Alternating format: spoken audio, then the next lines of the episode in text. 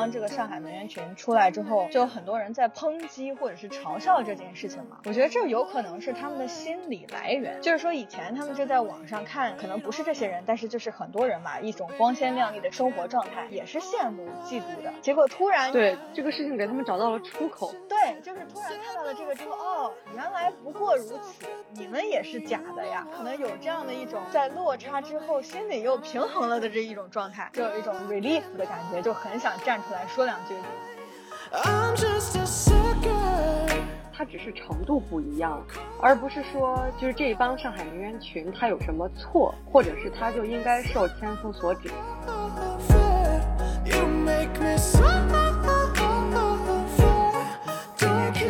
第八期啊，已经两个月了，时间过得好快啊！是的，是的，是的，为我们的坚持给自己加个油。哎，你有没有发现我们的录音时间越来越晚，上线时间越来越晚？我记得第一期是上个周五录，这个周五发，就是有一周的时间，然后后来就开始拖到周六周日，然后后来拖到周一，对，再后来现在已经是我的周三晚上，你的周四早上了，我们才开始录这一期的节目，但是这说明。我们的业务水平越来越熟练了，不需要那么长的时间去做后期啊、剪辑啊。没错，啊，要看到积极的一面，并不是因为我们有拖延症。没错，我同意你。那这一期我们大概是到周二才开始讨论，说哦，我们要录新的一期了，我们录什么内容啊？然后就开始翻，在我们的这个选题库里有什么可以聊的，你就想到了最近在任何一个地方都被刷屏，然后大家都在讨论的，刚好也跟我们想聊的一些内容也比较契合，就是最近的这个上海名媛群。当时我看到的时候，我觉得首先是拓展了我的认知，感觉哦还能这样操作，我之前根本就想不到，说原来这些东西也是可以拼单或者说共享吧。就现在都是共享经济，结果没想到拍照场所也可以这样共享。虽然我相信所有的人都知道这个事情了，稍微再简单介绍一下，普及一下这个事件。本来一位不知名的同学是想要去一探究竟，说名媛到底生活是什么样，结果进入了一个叫做上海名媛群的这样的一个微信群，结果发现大家其实这个群里的所谓名媛，其实是下午茶的拼单啊，五星级酒店的这种入住的拼单啊，或者是租这个爱马仕的。包的拼单呀，所有的这些拼单都只有一个目的，就是为了去拍出好看的照片。也就是像你平时在朋友圈里、在小红书上、在微博里，常常看到各种人拎着名牌包，吃着昂贵的下午茶，或者是动不动就去住高级的酒店，可能有很多这样的照片都是从这些拼单当中来的，还是挺震惊的。对的，对的。其实除了拍照的目的以外，我觉得看上海名媛群的一些文章啊，就感觉他们好像还有交男友的这个目的。对，我觉得像那些比如说去餐厅、去酒店，他们是通过拍照这个行为。去打造一个自己的人设吧，就好像自己每天都过着这样的生活一样，这可以作为他们去结交异性的人设吧。也有一些拼单，就是那种按时长拼单的，就是什么你用三天，我用五天的那种。那可能真的是为了见面使用，就像你说的，像那个群里，可能大部分都是出于一种要把自己包装成某种自己想象的状态，用这个包装去认识到新的人。是的，是的，这个新闻这已经算是第二波火起来了，因为上一次火是因为潘玮柏的老婆吧。就是这种多少钱报班去培训，要怎么拍照，怎么打造你的人设。现在淘宝上可能还是哪里闲鱼也在卖这种服务，它是萌生了一整个产业链。是是是，就感觉好像是那种人设包装服务一条龙。就是像当时各种天王嫂的照片被大家发现之后，也是看到说大家都在同一个地理位置，然后同一个姿势，拿着同样的包，拍着非常类似的照片，大家就在不同的时间。在不同的平台上去发布这些照片，但是我当时就觉得说他们是专门为了让自己天王嫂嘛，就是他们是专门有他们的想要攻克的目标的，就是他是冲着某一类男性群体去的，这是他们想出来的方法。这次这个上海名媛群呢，就是让我又引发新的认知，就是说原来这种事情这么的普遍。那么大的一个群里，大家都在做这样的事情，对。然后你就不知道身边看到的所有的这些，我们看到的这些网上的这些人的形象，或者说他们的人设，到底有多少是真实的？就感觉我对这个世界的认知又 进一步拓展了。真的是以前完全想不到。对，奇奇怪怪的姿势又增长了呢。呃，因为最近这几天确实公众号也在狂欢，可以说是自媒体的最佳选题，然后大家就都在分析嘛。觉得大部分的这个自媒体都是在，就有一种怎么说呢？站在某种制高点去看，说，哎，为什么这些女生要？用这样的行为，仿佛好像在欺骗别人。大部分我看到的是这样的一个论调，就是说啊，他们要拍这些照片，就是为了去结交异性啊，打造自己的人设啊。我看到的比较多的是这种批判的声音。但其实这件事情让我想起来了，不记得是什么时候，是今年，甚至可能是去年。我不知道你记不记得有那种为男性推出的类似一条龙服务，就是也是从你的造型到。地点到这个怎么拍照，然后包括这些照片要配什么样的文案，全都是配套的。好想了解一下，学习一下。对对对，这个情况稍微有点不一样，是上海名媛群是大家都是自发的，比如说互相。给对方拍照，一起凑单拼单。男性的那个封面照服务是你交一定的钱，然后我就全管所有的这些东西，你就不用自己去操心你要拍什么样的照片。哎，这样看起来这些女生还自己更主动、更勤奋一点呢。对，而且他们感觉能力很强哦。对，但是呃，反正我觉得性质是非常类似的，就是你都是通过这种跟你其实和你真实的生活出入比较大，但是你希望能把自己包装成那个状态，至少让自己在朋友圈里或者是在一些网络的平台上看起来是那个样子的。哎，可是这样想的话，为什么人们会需要这种虚假的人设呢？就是要靠这种外物或者是这样的形象来为自己获取某种渠道，或者是认识某种资源的资本吗？我觉得这是个好问题。我大概有两个层面的理解，就是为什么这种现象会越来越。多吧，我觉得首先人本身就有一种想要展示自己更好的一面的这种本性，从我们的生物本能或者是社会本能吧去展示。就比如说，常常都是在哪怕是我们小的时候，可能跟别人讲也是讲自己考试好的时候，而不讲我自己考砸了的时候。类似这种感觉，就是喜欢去讲自己更比较好的一面。但我觉得，在大部分人，或者说在大部分的时间里，我们还是尽量把真实的事情讲出来，只不过是有选择性的讲，挑我生活里做的不错的事情，或者是我比较擅长的事情，然后展示给别人看。但我觉得，尤其是最近十年吧，因为互联网的发展，人们的信息获取变得很容易了之后，他就能够看到。跟自己的生活不一样的一种状态，就比如说我们在网上能看到很多人，包括他们这些拍出来的照片，也是我们的这个信息来源之一，就是看到说，哦，原来还可以这样，我可以每天穿名牌去吃优雅的下午茶，然后住酒店等等各种吧，然后开豪车。互联网没有发展起来之前，其实我们是可能根本就不知道这些，也就无从谈起说我要去打造这样一种人设了。现在因为太容易了解到这种状态了，那总会有一些人是说，虽然我不是这样的一个状态，但是我羡慕这种状态，或者说我向往这种生活方式。在这其中，就又会有一些人想要去做出一个虚假的状态来，就是说他没有特别的真实的面对自己吧，或者说觉得至少我可以短暂的在这个一小。段时间里面，通过一些照片啊，打造出来这样的一种状态，这是我的一种感觉。就从底层来讲，每个人可能都会有多多少少程度不同的这方面的一些天性，但是就是看做到什么份儿上。就像我们发朋友圈，可能偶尔 P 个图，那也跟我自己照镜子的时候长相可能也不完全一样。也有美图相机、美图秀秀，就各种，这都是。大家为了掩饰，对啊，这可能就是比较浅层次的，再深层次的就是什么专门去某个地方摆拍一下或者怎么样，然后那再上升一个层次，就像他们一样，为了拍照而拍照，然后还要去拼单啊，不同程度的这个发挥吧。我也觉得，就是它只是程度不一样。而不是说，就是这一帮上海名媛群他有什么错，或者是他就应该受千夫所指。是的，是的。我觉得首先这件事情本身，之所以我觉得大家都这么口嗨，就是好像都在嘲笑这些人啊，他很新鲜，然后他又是个很虚假的事情，就仿佛每个人都能插上一嘴。我觉得这件事情本质其实没有什么对错的，这是他们自己的这个选择的一种生活方式或者生活状态，而且哪怕是拼单，也是他们自己的钱，对吧？也没有偷来抢来，所以。其实只不过是另一种生活方式，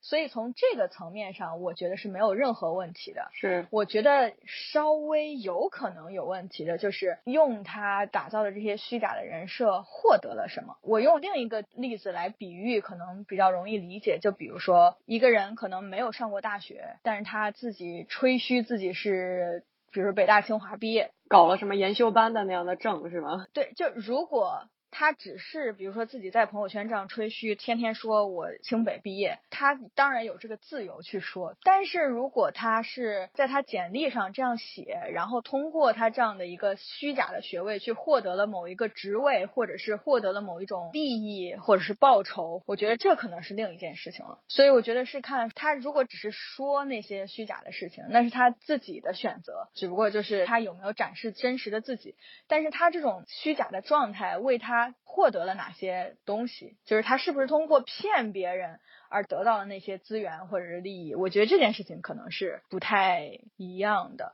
但我就觉得，那这种所谓人设或者是生活方式的这种虚假，其实他们能获得东西，跟我刚刚说的那个学历造假或者是资历造假等等，肯定是它的严重程度就不一样。他比如说他把自己打造成这样的一种人设，可能获得的是什么呢？就是当然，首先就是虚荣心、满足感。他发到网络平台，让很多人点赞啊，很多人羡慕啊，他肯定有很多的这个满足感。然后其次就是可能他。他在比如说认识其他的朋友或者是认识异性的时候，给别人一个很好的印象。大概是这样，但是更深一步，比如说，如果他一直维持这个虚假的人设跟别人交往，进一步从别人那里获取了什么，这个我就有点想不到了，就是 out of my imagination。但是，但是我觉得如果到那一步，可能需要重新思考一下这个问题。是，我还想到的就是说，你像他们这种上海名媛，我不太确定他们是不是我们意义上的像是这种微博上的网红啊。就如果他们有很多粉丝的话，有可能会接到很多广告。或者是说，至少会有一些运营团队找到他们，比如说是请他们推广些什么。可能除了他们所打造那个形象以外，他们还靠这样赚一赚外快。对对对，像很多博主也都是能够通过吸引粉丝来获得收入嘛。我觉得这可能是另一个层面上的，这也是另一个我觉得这个时代的一个新的话题，就是说我们在 follow 博主的时候，我们是在看什么？我们是真的希望他的真实生活就是这样的吗？还是说我们就是在为他的这个人？人设而买单，就像我们刚刚举的那个例子啊，就是为什么说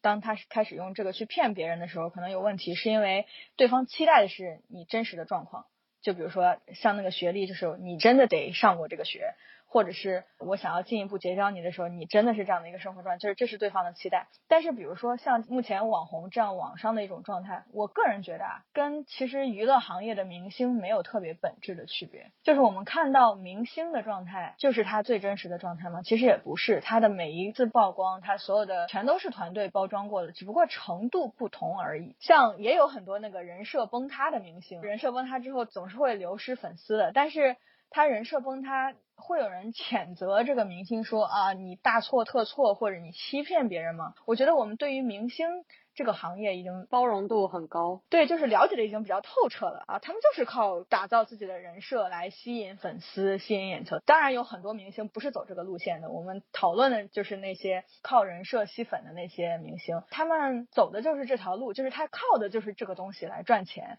那我觉得一样的，就是像那些博主或者是网红，他们如果是靠这样打造自己去吸引粉丝，我觉得粉丝想要看到的也是这样的一种状态。至少我在 follow 一些。网上的博主或者账号的时候，我其实并不特别 care 他真实生活中状态是什么样子的，因为我知道你上网去做这些事情，你总会带有或多或少程度上的包装、表演性质。对，只要你这个账号，你展示出来的这个人设，基本上就保持这个状态，那我就会一直 follow 你。我个人是这个样子啊，就是我也很理解说，那你网上看到的形象就是他经过包装后的形象，我就并没有期待说他真实的生活一定得是那样的。而且我觉得，难道一直维持这些虚假的包装，其实也不容易啊？我想想就觉得 好累的。对，我在看那个就是关于上海平原群的这个报道的时候，我就觉得。哦，他们得做多少事情？就是你看，在搞这些拼单就很复杂，对吧？然后要进那个，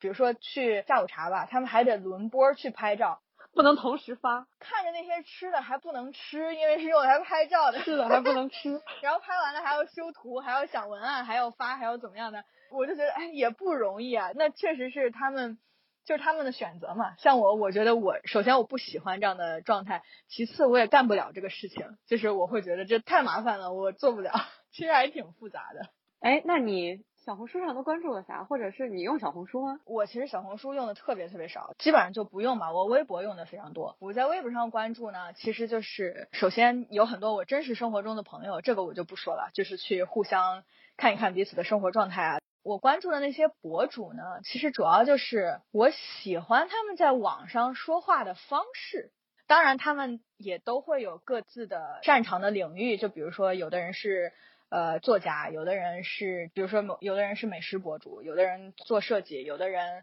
可能就是段子手啊，就是类似那种搞笑博主，各个领域都会去关注。但是我讲了一下共通点，就是他们每次发的东西都让我觉得很有趣，三炮有一种自己。很清奇的文风吧，我对于那种基本上靠晒照片为主的博主就没什么感觉，除非他是做设计的博主或者是画漫画的博主。像其他的类别，我基本上还是看文字为主。嗯，不管是我刚刚说的哪一个方向，还是看说他们写的文字是什么样子的，基本上筛选的这个标准就是他写的这个风格是不是对我的口味吧。我就这么说，不管他在写什么，就像我也关注一些娱乐八卦的博主，关注一些不是小文艺的博主，关注电影的博主啊，做什么介绍美食的博主等等，很多，包括什么科技啊、科幻啊、心理学啊什么，就是各个领域的都有。跟我刚刚讲的也是一致的，他们一直都是他自己的那种写作的风格吧，然后每次让我看了就会觉得很舒服，或者是就是很喜欢吧。你呢？我在微博上，我的特别关注里面，其实我平时微博只会看我的那个 special focus 的那些人，那个里面可能只有一百多个账号吧。然后那个里面就是比较混杂，一个是说跟你差不多，你可能也关注了，就是在 Google 的那个叫什么一阳，他原来叫他原来叫天面娇娃杨老师，对对对对对，就微博超级喜欢他，去 LinkedIn 搜还可以搜到他，我还默默关注了，是吗？我搜过他，我当时还发了条微博，我当时就说，我竟然和千面教啊微博女明星杨老师，我们应该有十一个 connection，这个圈子有点小，我觉得他的文风，再一个是茬儿姐，茬儿姐基本上是全民关注的状态了，云养猫，云养狗，就看她发各种居家的那些生活，就看她各种晒，就感觉她又装修了，哦，她又买房了。然后再就是我的特别关注里，还有一部分是科技媒体，像是麻省理工评论啊，还有就是我一个朋友，他是做科技媒体的，他是做自媒体的，我有时候会翻一翻他的东西，就看一看最近包括各种电子产品有发什么新品啊，就还是会关注一下。主要是我现在可能获取这种信息的来源好多都是从微博了，就是微信公众号，我现在觉得有点杂乱，写的东西太多，我现在就没怎么再花时间看公众号了，反倒是微博上我有可能会翻一翻。再就是说新闻会关注的一个是头条新闻，一个是央视新闻，就他们会发一些当时突然热搜或者是突然爆发出来的一些呃新的消息吧。还有就是最近疫情期间，我关注了胡总编辑，环球时报的，他最近在评论的一些关于中美关系的事情。再就是我这边还会关注的是健身的一些博主，其实我健身有一个分组叫不锻炼胖死。还有个别的穿搭博主吧，就是我比较喜欢的几个。我关注的穿搭博主，他都不是全职在做穿搭，他本职工作要么是在做什么金融啊，自己非常强的这种业务能力，就是工作上的业务能力，再加上他其他时间是在做穿搭。就是我不是很喜欢全职在搞穿搭，他或许呃穿搭上的业务能力很强，但是我还是更希望他有一个别的方面的一种就是更全面的一个能力。然后再就是我有几个比较关注的女性话题的 vlogger，像是比如说竹子，还有一个是在呼吁，比如说要关注女性生孩子啊、月经啊，他会发这种类型的视频呼吁大家的。还有一些比如说像你们呃生活里的朋友。就都在特别关注这一组，而且我微博基本上只看这一组。你小红书都关注什么？我是真的觉得在小红书上没有我想要的东西，我就不知道能关注啥。小红书我去搜索的话，一般会去搜索的几样东西，一个是说菜谱，就是要么是比如说我要做甜品啊，有很多小视频。现在其实我妈也在用小红书来搜菜谱。再就是视频是关于居家收纳的，就是什么收纳好物啊，然后会我会去翻一翻，比如。有什么收纳哪里的呃淘宝店可以去找一找。然后再就是有很多人写护肤的文嘛，有时候我会去看，比如说我怎么去修复我皮肤的屏障啊。但我觉得有时候大家会为了写这篇文章，为了让它蹭热度，或者为了曝光量高，写出来的内容不管好不好用，可能所有人都在说这个东西好用，就有一种这样的感觉吧。还有一个，比如说我出国玩的话，有时候会去看一下他们去过的人去了哪儿，但也不是全部的参考，因为很多地方都是网红打卡，我也觉得我不是特别喜欢，就是参考一下。其实本来我们在聊这个议题的时候，我我就想到是说小红书式的这种生活方式，就给我带来挺大的焦虑。我就觉得他们怎么都生活的也不能说轻松啊，但是我觉得很多标题就是说在小红书持续做几个月什么的，就很容易挣到六位数啊，就月入六位数啊，特别不现实吧？对我来讲。既然你关注这些博主，我觉得产生一些比较心理，可能也是很正常的吧。既然关注，就说明对他们的生活方式可能会有一些羡慕或者向往的成分。我觉得。这也是很正常的。其实我是有一个问题的，就是关注这些博主的时候，希望通过这些关注来获得一些什么呢？就比如说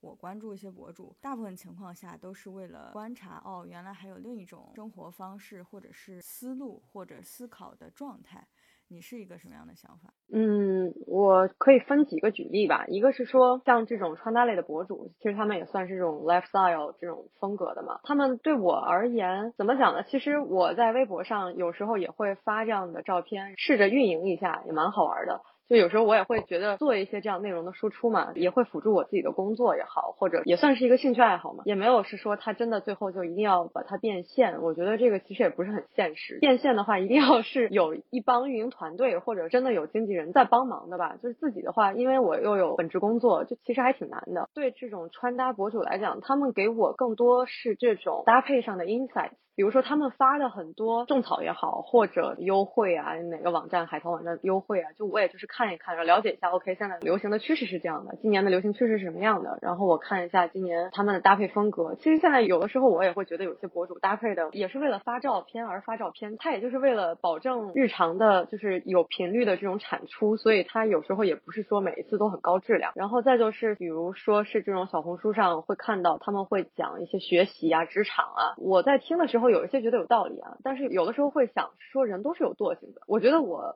在生活中属于相对比较自律的人，看到他们这样的时候，还是会觉得有点远，就觉得真嘛，就是还是会存疑。我其实跟你有一个一样的想法吧，就是看，比如说你知道我非常喜欢王潇潇洒姐嘛，王潇对我来说是一个立的我做我自己或者给我打鸡血，虽然就是打鸡血不是一个很好听的词啊，但是确实是促使我来前进的这么一个 QL 的。动力有点像励志榜样的那种感觉，是吗？对对对，当然你说他有时候发在社交网络上的东西，他也不是说真的就完完全全是这样，但他的这种。商业身份也好啊，然后他身材的保持也好，我都觉得他即使是在维护一个自己的形象，他维护的也是做了很大的努力的，不是说就是单靠这种吹嘘，或者是单靠运营团队帮他在做运营，他就能达到现在这样的。所以也分不同层面吧，有一些我关注他们和我本人对于他们的态度也不是特别一样。我觉得其实归根到底，因为现在互联网的发展催生了这样的一类人吧，就是他们通过在网上分享，不管是他们的想法，还是照片，还是是不管是什么样的内容，然后来获得粉丝这样的一种人群，我觉得这是他们选择的一个路线。但是我觉得对于关注者来说，很重要的一点就是你要想清楚自己通过这些关注在获得一些什么。我觉得可能有一些人就是单纯的只是想要看一些东西，叫什么网上冲浪。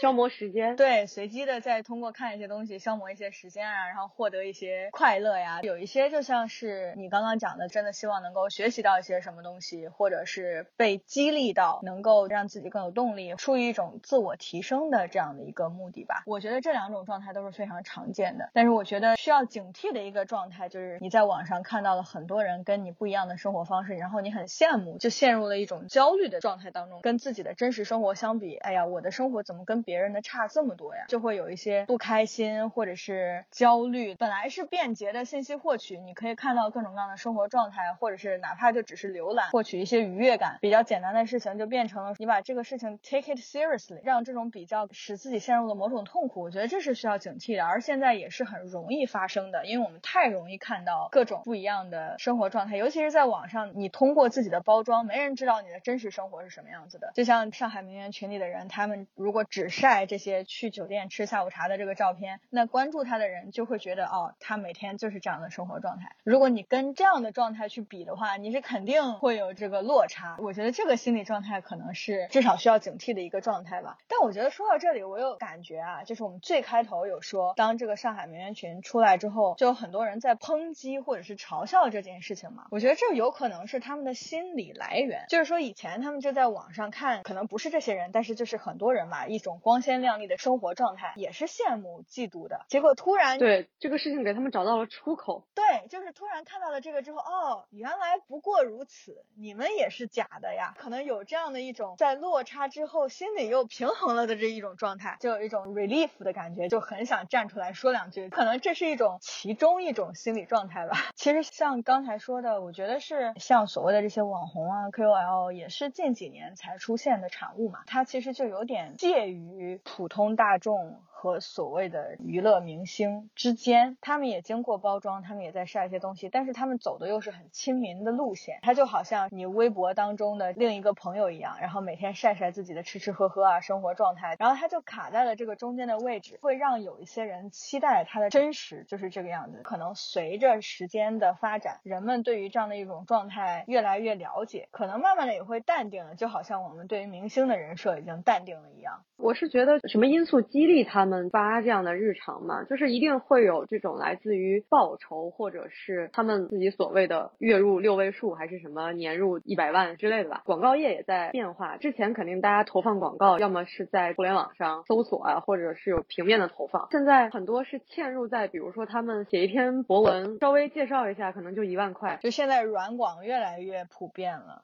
是的，他一旦达到一个 level 的时候，稍微有点输出就能给他带来非常高的金钱激励。那他们也努力了，但是又感觉到他们挣钱挣的蛮容易的。我觉得是看上去容易，好像平时他也在做这些事情，随便接一个广告，然后就能赚一些钱。看你怎么理解这个事情。如果你理解他平时自己创作的内容，或者是晒出的这些生活方式是出于兴趣，或者说他本来就是在做这件事情，他顺便赚的那个钱，那你可能觉。的这是容易的，但实际上事情可能往往是这样，他为了去赚这个广告的钱，需要去打造这些人设，他所有的平时的这些生活状态，精心拍好的照片，然后精心编辑的文字，都是投入了很多成本。对，这些都是投入，他最终的目标还是为了赚最后那个广告的钱。如果你这样去理解的话，你就会觉得这钱赚的也不是很容易，需要付出很大的努力。对我跟你讲，因为我对运营还蛮感兴趣的嘛，我公众号都是。是自己在写，其实微博也都是自己在发的。其实微博他自己有那种推广的博文头条还是什么吗？我试过几次，想说看看到底投放是有一个什么样的效果嘛。它有一些选项，在没有找别的运营团队的情况下，它会让你自己去投。比如说你想投什么样的相似的账号，有时候我会挑那么几个，然后就发现这个东西特别像是在掷骰子，就很随机，而且随机是什么意思？效果随机吗？对，效果很随机。以我自己的经验来讲啊，就比如说你搞抽奖，搞抽奖好像是一个最能带来流量的方法。微博可能有，我不知道它的比例有多少啊，但是有很大一部分人是为了抽奖或者是要礼物去注册的这个账号，他那个账号可能就是个死号，但是就是就是你就看他天天转发对对抽奖微博是吧？对，天天转发各种抽奖微博。还有就是我发过，比如说我发穿搭的时候，推过那么一两篇是关于穿搭。然后推到相似的号嘛，比如说几个大的号 s a v i 啊，还有懒懒学姐这两个，然后就发现其实效果并不好，就可能群体不太一样，我也不知道，就是他们其实也很难 get 到那些粉丝们的偏好吧，自己推还是还是蛮难的。其实你刚刚讲的这个，我可以从市场营销的角度来讲一下，因为以前我就是投广告的。因为如果你希望通过投广告来成为一个吸粉的方式，尤其是它并不是说你精心策划我要以一个什么样的形象投这个广告，而是比如说你有一个觉得合适的内容，试着看投投这样子，它能产生的效果就是应该是很随机的，因为你每次遇到的受众不一样，内容也不一样。这种吸粉的方式，它真正起作用是需要细水长流的，你要经常性的找一些。些你觉得好的内容，去这个号推一推，去那个号推一推，总能碰到一些粉丝，就会慢慢的积累起来。那不是要投很多钱？对啊，所以这就是为什么他们很多都是团队在做这件事情嘛。这其实是一个有效的方式，但如果你希望精准的通过这个方式，比如说我投一次广告就能吸多少粉，我觉得这基本上是不太可能实现的。从社交传播的角度去看，你也是不可能一下就投中那种精准的用户的。我其实看到微博上有一些人他是这样操作的，虽然我关注的少，但是是我看到的广告还挺多的，不是广告。就是你刚刚说的那种微博自带的推广的方式，我应该是有一阵子啊，我在微博上搜过一些关于化妆品相关的信息，就会在信息流里看到一些美妆博主。然后我看到这样的一个趋势，其实是能够看到有一些博主推不同的内容上去，比如说他们拍的视频，然后他们就会去选不同的内容去推，可能他看到哪一个效果好，就会重复的推那一条视频到不同的地方去，因为那一条的吸粉效果最好。在我的信息流里。就会看到有那么一两个博主吧，就是我一直没有关注他们，但是我反复看到他们的某一条，可能至少是半年前的视频，看到过好几次，在不同的时间，这就说明他用那同一个内容投放了好几次，就是买了好几次推广。我觉得这是他们的推广方式，他们日常在按照一个自己的节奏，不断的创作内容，输出视频，他们就会选自己觉得，比如说粉丝反响好的视频啊等等，就去做推广。他们会根据这个推广的结果，哪一些的吸粉。效果好，就再拿这一条不断的去推，这是我感觉到他们的操作方式，绝对不是一锤子买卖，而是长期进行的搞推广，然后吸粉，金钱投入。对对对对对，而所有的这些粉丝吸过来，都是他们的金钱的来源。就比如说他要做一个广告啊，广告主肯定要看视频的浏览量啊，微博的转发量啊等等，就看这个推广的投入产出比怎么样嘛，你能吸来多少粉，然后能给你增加多少广告收益，然后你又花了多少钱在这个推广上，也是需要。要好好的去计算的，我觉得这是为什么现在这些网红都有那个专门的那种 MCN 吧，就是那个中介吧，对，就是专门管理网红的经纪公司吧，他们会有一套非常有体系的，经过了严格的计算，怎么投广告你能收回这个收益。如果是自己做东一榔头西一棒槌，在这里推广一下，那里推广一下，你甚至都不知道你花出去的这些推广的钱能不能收回来。所以逐渐形成产业也是必然的趋势。对，就还是说他们视频里。面或者是标签里面有时候会写的那种月入六位数这样的高收入来源，一定是他前期有了巨大的付出，前期有了巨大的成本投入。嗯，以及啊，这个月入六位数也许也是一个虚假的人设，嗯，就是你并不知道他是不是真的月入六位数。我相信一些头部的博主啊，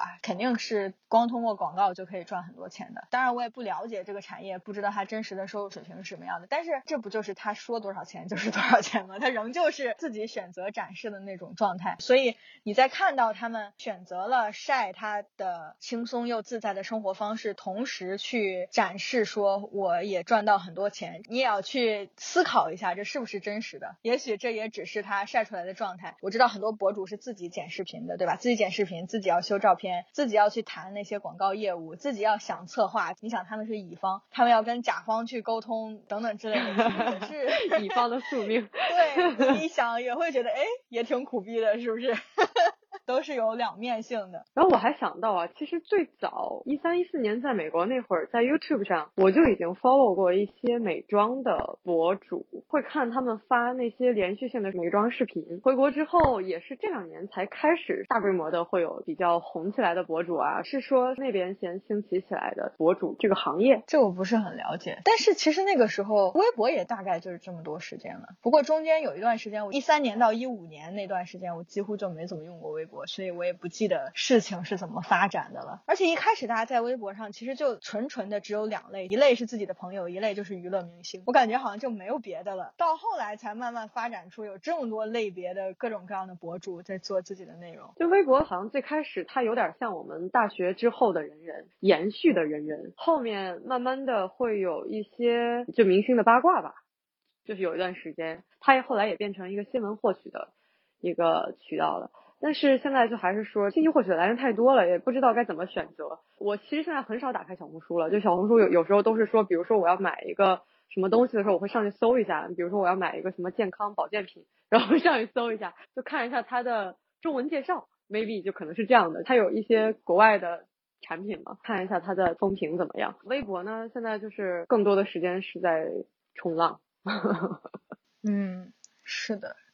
而且我觉得这些博主，当然我不知道这其中有没有关联性，但是我个人的一个变化就是，以前我在微博上关注大量的娱乐明星，哦，我现在全都取关了。对，我现在基本上关注列表里就没有明星了。我觉得最开始的时候，可能是在微博之前啊，我们没有一个渠道能够感觉上这么近的接触明星。他随手分享一些自己的事情啊，或者怎么样？以前我们都是在主流媒体上才能够看到他的这些信息。突然有了一个他自己个人的平台，大家就都去关注。而且那个时候，明星是在微博上说很多真话的，分享很多真实的自己的状态的。而到现在，感觉明星就除了发广告，就是团队给他拍的那些照片，偶尔营个业，就是为了满足粉丝的这个需求。我感觉就看不到别的内容了。所以，我现在微博上基本上不关注任何明星了。微博上最早嘛，就是有几个像是姚晨、何炅、邓超，可能就都是这种什么几千万，然后谢娜好像就他们这些好像都是什么几千万的粉丝。嗯，小 S。对对对，就这种嘛。现在我这些基本都取关了，可能就只剩下个什么刘昊然。然后刘雯，对，就特别喜欢的这样的，他们也不一定叫明星吧，就是刘雯，我很多是看她照片，而且我很喜欢刘雯的整个人的状态和个性吧。嗯，刘雯可能发广告发的比较少，就是穿插着会发一些自己的照片，但是我觉得刘昊然最近各个。广告就感觉他很少发自己的东西了，全部都是广告。我现在就觉得这还是我喜欢的刘昊然吗？我觉得大概从一七一八年之后，在经过了一些网上的舆论的一些风波之后，他就发的特别少了，就是完全把自己收起来了的那些感觉。我觉得很多明星也是这样的，就是在大概微博刚开始的那个时间，我觉得网上的环境还是相对比较包容的，大家都可以说真话，然后就可以互相讨论。就现在你知道的，就光微博上喷子那么多，无脑的发言那么多，就导致没人敢真实的，或者说没人有这个主动想去。分享自己真实想法的这种欲望，就像明星，如果他真的说个啥，那就有一大堆人开始过来引起骂战，各家粉丝就开始 打来打去。所以我觉得现在网上的环境其实没有十年前的时候网上的环境好，而且我也不知道为什么，你像我们明星是这样，我不知道你有没有感觉到，包括朋友圈，其实我感觉大家发朋友圈也越来越少了。我朋友圈里的人啊，以前的时候就好像你就随时发朋友圈。就能随时看到有人分享新的东西出来。我现在感觉，当然也是因为我现在有时差，但这跟时差也没有什么关系。我感觉我现在看朋友圈也看的比较少，但偶尔我进去看一下，感觉翻没多少，然后就能翻到二十四小时以前了。我朋友圈里的内容大大减少了，当然也可能是因为发朋友圈特别多的那些人被我屏蔽了。但是我觉得总体来说，我看到朋友圈的这个分享内容也在减少，不知道这中间有什么关联性。我只是突然想到了这件事情。我们看到网上分享的这种很真实的这些信息越来越少了，看到的要么就是在发自己工作相关的广告，要么就是那些自己精心拍摄的，知道的，就是我们最开始聊的这些。好看的照片啊，不管是谁，比如说我今天出去玩了，这几天集中发一波照片，但是好像平常的生活越来越少有人分享了，我有一种这种感觉。哎，你要说就平时出去玩什么发照片，好像我自己也干过哎，我也干这些事情，所以我就最开始我们就说嘛，就 是我们是只是不同程度的展现。对，每个人都是有这种冲动的，就是你拍了好看的照片，我也想分享，就是晒一下，炫耀一下，对吧？所以我觉得。我们的天性里就是有这种展示自己更好的方面的这种本性，只是程度不同而已。我们就不会为了拍照而拍照，而是说我们在做一件事情的时候拍到好的照片，我们也想晒。我觉得在十一期间，我朋友圈里的 内容的量就上来了，大家都在出去玩，对，就感觉就是所有的人都在发旅游的照片，就那种感觉。我就感觉我十一期间，我朋友圈里至少有十几个人都在新疆。然后就是感觉另外一半在西藏，一半在新疆，一半在西藏。嗯 对，因为今年不能出国嘛，所以就感觉大家就都往这个远一点的地方跑，也就只能往西北方向去跑一跑了。是，哎，我觉得我们今天从那名媛群一直聊到，我现在都不知道聊到哪里了。延伸的话题还挺远的，对，最后已经开始聊微博和朋友圈了，就聊一些社交媒体他们的 过去和现状。我不知道现在，我现在其实国外的就只上 Instagram，就 Facebook 啊，或者是别的 Twitter 什么的不太上。我不知道啊，这是国内的一种普遍现象，还是是说就是美国那边也是这样，但我觉得其实美国那边好多大家都是以非常 natural 的一个自己的样子展现出来。其实也有那种很喜欢化妆的姑娘啊，但不是是说像是可能也会 P，但是美图秀秀什么之类的可能不用吧，我不知道哎，现在。嗯，嗯，对，美国这边我觉得是有两种状态。其实从博主或者说网红的这个角度是非常类似的，包括明星啊等等，就是发很多广告，然后包括博主把自己包装的漂漂亮亮的，每天就是晒那些很值得羡慕的那种状态，fancy 的生活。对对对对对，这个是跟国内非常非常像的，因为这是他们的，你说白了，这是他们自己的商业模式呀，就是他们就是要晒这些东西来吸粉的嘛。但我觉得确实看普通人的社交网络吧，确实是不太一样的。我觉得可能美国比较少有那种比较焦虑。是的，你这些网红啊、博主晒的照片很好看，但是并不妨碍我去晒那些非常粗糙或者质朴的那些照片。就是我现在的这个美国这边的同学。就没有美颜相机这回事儿，大家都是这个拍成啥是啥，这恨不得都是 iPhone 前置镜头直拍，无滤镜、无修图，直接拍，直接就会晒出来，就是展示自己真实的状态。我觉得也跟审美文化有关系。对对对，一方面是大家喜欢这种自然的状态，或者说普通人就是在每个人都是这样，就是在展示自己真实的状态。另外一方面，可能大家也清楚说。自己的生活和那些网红博主啊等等的生活其实是不一样的，就是能看的。比较清楚吧，就前两天我们不是还 讨论过，有一次我发了一张照片，就是无滤，就是原图出的那种照片，然后 对，没有化妆，没有美颜，没有滤镜，就直接就是原图。我们朋友还说这个跟朋友圈里的照片格格不入。是的。但是那张照片我同时也发在了 ins，就跟我的 ins 的各种朋友发的照片非常的一致，我们大家都是那种。很真实的这样的一种状态，我觉得这可能确实是有一点区别的，就是在国内和国外的这种社交媒体的展示的方式上，还是有一点区别的。对你这么说，我想到其实我之前人在美国的时候发的朋友圈或照片也都很朴实，我们还什么宿舍扮丑啊，就各种都是原片直出，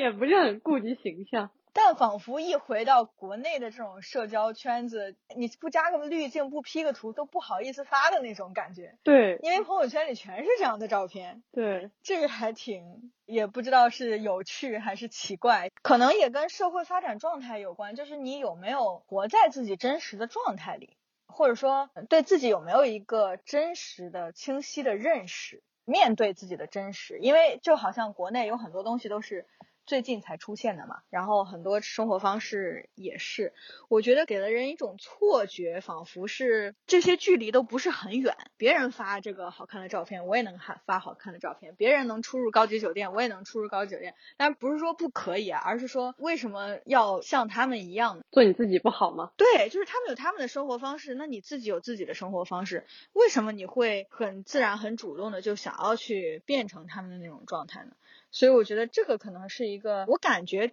就是有一点浮躁或者是普遍焦虑的感觉。如果你对你自己真实的状态感觉非常的 comfortable 的话，其实你不会有这种冲动是去打造这种虚假的人设再去晒出来的。我觉得可能就是对自己的现状很不满意，所以可能就会去模仿不属于自己或者说跟自己真实生活不一致的这种，呃，在网上看到的各种各样的生活状态。我觉得这可能也是原因之一吧。就还是整个社会的这种比较体系，我觉得甚至不只是生活状态，就比如说国内也有很多焦虑，说哎呀，别人怎么能年纪轻轻就到了一个什么公司的什么职位，月入多少多少钱，大家也在那儿焦虑。对，因为有一些媒体或者是话题，它会引导，就是这个方向，它会引导大家会去看吧，就是这种什么二十八岁。获得什么阿里或者是华为给到的多少多少钱，呃，月入几十万，有一些比较大的这种公众号，呃，就受众面比较广的这种，会让大家都看到产生焦虑的这个情况也就会比较明显。